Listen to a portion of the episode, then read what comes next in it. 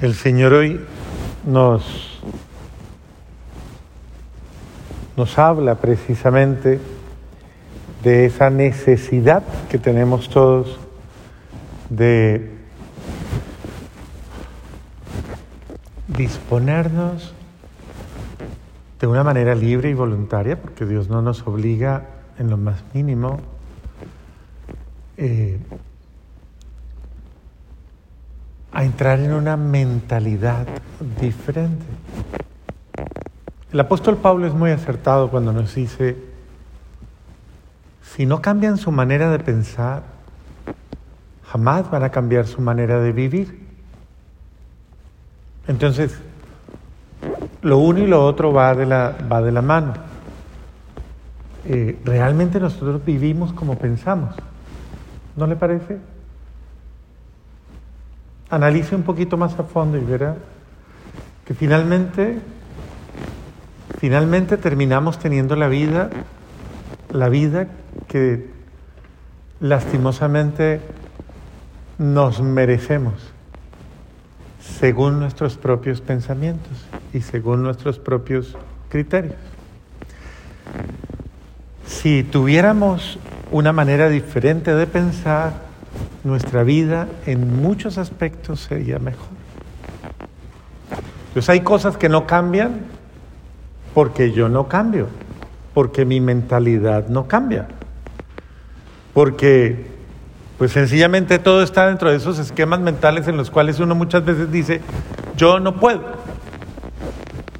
Y cuando una persona se bloquea a sí misma, cuando una persona lastimosamente como que tiene en su interior esa, como esa, eh, tal vez limitación, por decirlo de alguna manera,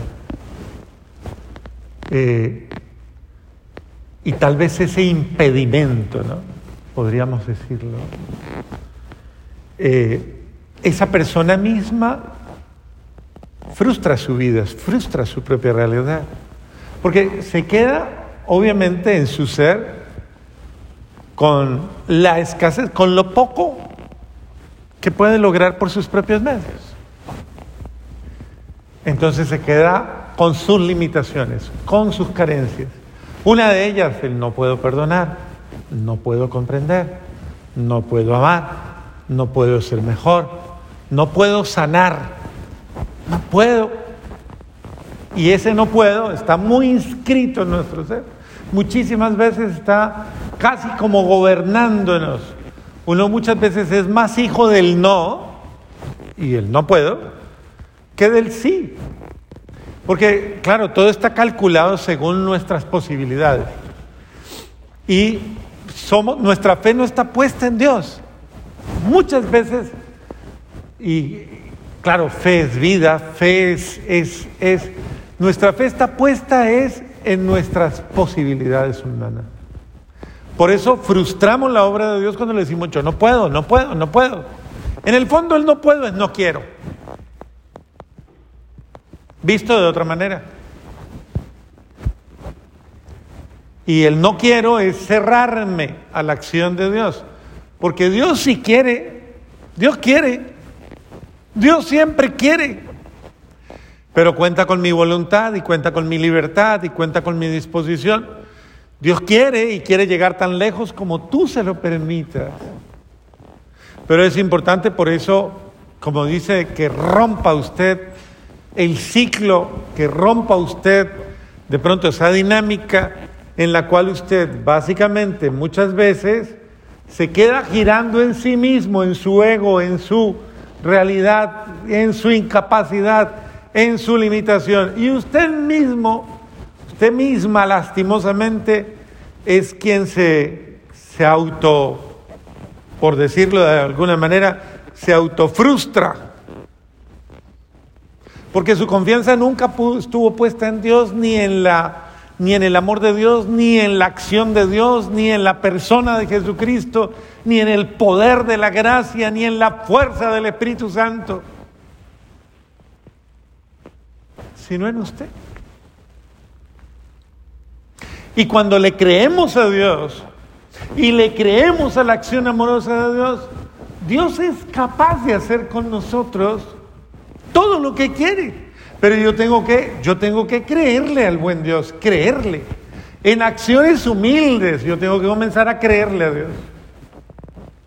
Entonces usted comienza a creerle a Dios cuando usted dice, a ver, yo le voy a pecar, a perdonar a mi mujer esto y no le voy a tener en cuenta y no voy a pelear con ella, la voy a comprender, la voy a justificar, la voy a amar. Ahí usted ya va ganando. ¿Sí o no? Pues usted le cree a Dios. Y usted por amor a Dios, usted va a hacer el ejercicio. Igual usted lo va a hacer con su esposa. Y va a decir, por amor a Dios le creo a este hombre, humildemente espero, oro en él, oro por él, tengo confianza y eso ya cambia la mentalidad, absolutamente cambia la mentalidad. Porque puede que la humanidad del otro me lleve a, este no es capaz, este no va a cambiar, este va a ser el mismo siempre, siempre promete y nunca cumple, siempre sigue igual. Esas son las limitaciones humanas. Pero cuando usted lo mira o la mira con las hojas de la, de la fe y no la critica, no la juzga, no la condena, sino que dice, Dios, Dios puede obrar en ella cosas grandes. De hecho, ya lo está haciendo. Dios puede hacerlo. Para Dios no hay nada imposible. Señor, tú puedes obrar en ella. Tu gracia y tu amor. Eso ya es abrirse a la esperanza. Entonces Dios necesita que yo crea firmemente que Él sí lo puede hacer, Él me puede cambiar, Él me puede transformar, Él me puede ayudar. Pero usted tiene que pasar por la confianza en Dios y tiene que dejar de quitarse de la cabeza y de la mente esos sentimientos que a veces son eh, dolorosos, el, de, eh, el de yo no voy a cambiar nunca, o ella no va a o él no va a cambiar nunca, o mi hijo no va a cambiar nunca. Usted cámbialo de la mente. Además, qué bonito es cuando usted llega a su casa eh, y nadie le pelea. Usted dice, qué raro, está bueno el ambiente. Hoy nadie me ha peleado, nadie me han dicho nada. Todo el mundo me sonríe, qué bonito, qué agradable. Esto luce muy bien, cómo se ve de bueno. Y usted dice, wow, no hay. Y de pronto más aún si salen y le dicen cosas bonitas. Y le dicen, ay, qué rico que regresaste, qué bueno es estar contigo y, tantas cosas. ¿Quieres algo? Eh, ¿Te gustaría tal cosa? Bueno, uno dice, wow, qué rico. Y te voy a acompañar a comer. Porque hoy día es tan práctico que todo el mundo dice, llega la persona a la casa y dice, y la comida sí, allá está en la nevera, caliente y coma. Bueno, es la frialdad de... En un mundo como en el que vivimos hace mucha falta que nosotros nos hagamos más conscientes de que yo puedo mejorar mis actitudes de amor, puedo ser más amoroso, puedo ser más cálido, puedo ser más tierno. A ver, ¿Usted puede ser más tierna o no? ¿Sí? ¿Usted puede ser más tierno? Pregúntele a su marido, ¿puede ser más tiernito un poquito al menos? ¿Más cálido? ¿Más amable? ¿Más cordial? Miren que no es tan complicado. Y eso ayuda, es la actitud bonita, la actitud, la actitud hace la diferencia. Y nosotros debemos aprender a tener esa actitud bonita, verdaderamente. Eh, dentro de, esto, eh, saber que, ¿quién le da a uno la frescura para hacer esas cosas? Dios. Tráigale usted a Dios toda esa carga inútil que uno muchas veces se llena, esos sentimientos negativos, esa, esa pesa, que usted, incluso alguien le pregunta, ¿cómo está? Y usted dice, mm, bueno, sobreviviendo aquí voy. Que uno, de verdad que uno vive, vive cada día como si, si estuviera dando a luz. De verdad, con gemidos y lamentos. y, eh, y es raro encontrar una persona que le, una la saluda y le dice, ¿cómo estás? Y es rara la persona que dice, feliz, bien, súper, delicioso, contenta, contento. Porque el único que hace eso en nuestro corazón y en nuestro ser es Él. Por eso, mire lo que pone la condición de la primera lectura de hoy. Si el pecador, ¿cómo es que dice? se arrepiente de su pecado, si toma conciencia de su pecado y se, se humilla como tal, o sea, si reconoce su falta eh, y la asume, ciertamente se salvará. ¿Qué le basta, qué le falta a uno para comenzar a sanar esa actitud? Si usted es, Dios mostrándote, como Dios diciéndote, mire, yo no, yo no quiero condenar a nadie, yo no quiero que nadie se pierda, yo no quiero nada de eso, yo solamente quiero que el ser humano tenga oportunidades y que lo logre. Eso es lo que quiere alguien que ama. Si el pecador se convierte, transforma, si toma conciencia y pide perdón, es decir, es casi como una autosanación, una autoliberación. Es decir, que comienza con la actitud, con la actitud. Es la actitud de reconocer que no es el error de los demás, que no es la culpa de los demás, que no, que, que yo ciertamente me equivoqué. Miren que cuando uno deja de culpar a los demás por todo lo que pasa, y uno como que ora más bien por ellos, por todo el mundo, y asume lo que a uno le corresponde, uno tiene mayor paz, mucha paz. Hoy le explicaba a una parejita de, novios que se van a casar, a ellos hay que explicarles mucho porque después les queda muy duro entender, entenderlo todo. Y entonces hoy les decía cosas como, aprendan el respeto mutuo, aprendan el, el detalle de saber respetar lo que el otro piensa, lo que el otro siente, lo que el otro pasa, aún en los más mínimos detalles, considerando y valorando todo lo que es la otra persona. Primero que todo, que ella es diferente a mí, que no siente igual, que no piensa igual, que es absolutamente diferente a mí y que tiene otra sensibilidad, otra realidad y que yo tengo que respetarla, que él es diferente a mí, que él tiene su forma de ser de pensar, que es diferente y que yo simplemente le tengo que aceptar y amar para poder hacer esta, esta fusión entre los dos y, y poder aprender el uno del otro. Y le decía, entonces sepamos aprender detalles tan delicados como, por ejemplo, aprenda, aprenda el detalle de que, yo les decía, la madurez humana lleva a que los que viven en pareja, en un momento determinado de su vida, puedan tomar decisiones libres, maravillosamente grandes.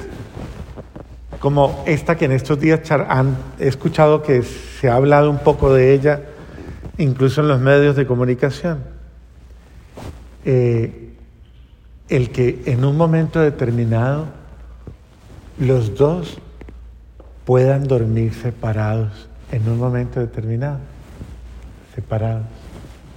Juan, eso nos lo enseñó el COVID. Por el COVID usted, alguien tenía gripita y le decía, vaya a otro cuarto, ¿sí o no? Pero la delicadeza de yo no enfermar al otro por la delicadeza. Entonces, una persona adulta no lo asume negativo y no lo asume, ah, es que usted me está despreciando, es que usted no quiere dormir, ah, es que usted me está... No, no, no, no. Es simplemente la delicadeza de... Y yo le decía, incluso este tiempo, ¿no? En este tiempo hay personas que toman la decisión libremente y dicen, por decisión propia, para estar en, una actitud, incluso usted va a dormir en su cuarto, yo duermo en el mío, yo quiero orar, yo quiero esto, levantarme tal vez un poquito más temprano, hacer, y vamos, y, tal vez, y todo esto lo han analizado y han, han, dicho muchas personas, yo no estoy promoviendo eso, no van a decir, el padre está promoviendo que las parejas, simplemente el apóstol Pablo dice, por un tiempo háganlo, tal vez hasta para extrañarse, no sé cómo era la cosa, pero pero de que tiene un efecto saludable en muchas ocasiones lo tiene. Hay parejas, yo conozco demasiadas parejas en 25 años que llevo de cura que han dicho, a mí me tocó decirle que me fuera de mi cuarto porque yo no me aguanto el dragón, no me lo aguanto, no aguanto el dragón. Son medidas y dinámicas que a veces... ¿Y qué hace que una pareja pueda llegar a un nivel de esos y seguirse amando? La madurez que tienen los dos. La madurez para saber conocer qué, con qué te hago sentir mejor, con qué tú te sientes mucho más cómoda, mucho más cómodo. Pero de eso no habla nadie. ¿Por qué? Porque no hay la delicadeza, porque no hay la bondad. Es cambiar. A veces uno piensa cambiar en cosas grandísimas. Y tal vez las cosas más pequeñas pueden hacer la diferencia. Las cosas más pequeñas son cosas de convivencia, cosas, pequeños detalles, actitudes, gestos, con los cuales hacemos las cosas y, y podemos cambiar. Y tal vez a usted nadie le está diciendo que usted es lo peor, porque usted, usted es lo peor. ¿Cierto que no? No, usted es lo mejorcito que hay, ¿cierto? En la casa. ¿Cierto? No, usted, claro. Entonces nadie le está diciendo que usted es lo peor o que no. Simplemente le están diciendo, hay cositas tan, hay detalles tan sutiles y tan pequeños que tal vez nos hemos acostumbrado a ellos y hacen daño, hieren, maltratan. Me decía alguna persona, eh, no puedo más, no puedo más con, con esta, como dice, esta actitud de no hablarme, de ignorarme, de no querer mirarme, de ser indiferente. Me está haciendo daño, eso hiere.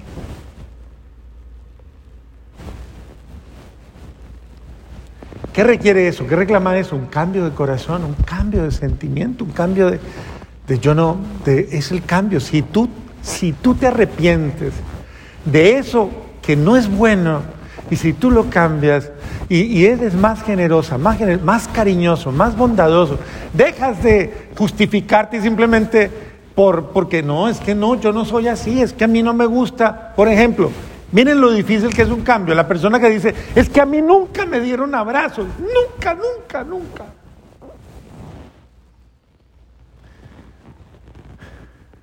¿Algún día lo tiene que sanar o no? ¿Sí o no? No es difícil. Denle un abracito ahí a su mujer, a su maridito, denle un abracito. Eso no es complicado, denle uno, denle uno, ahí, déselo, dígale. Eso no es complicado.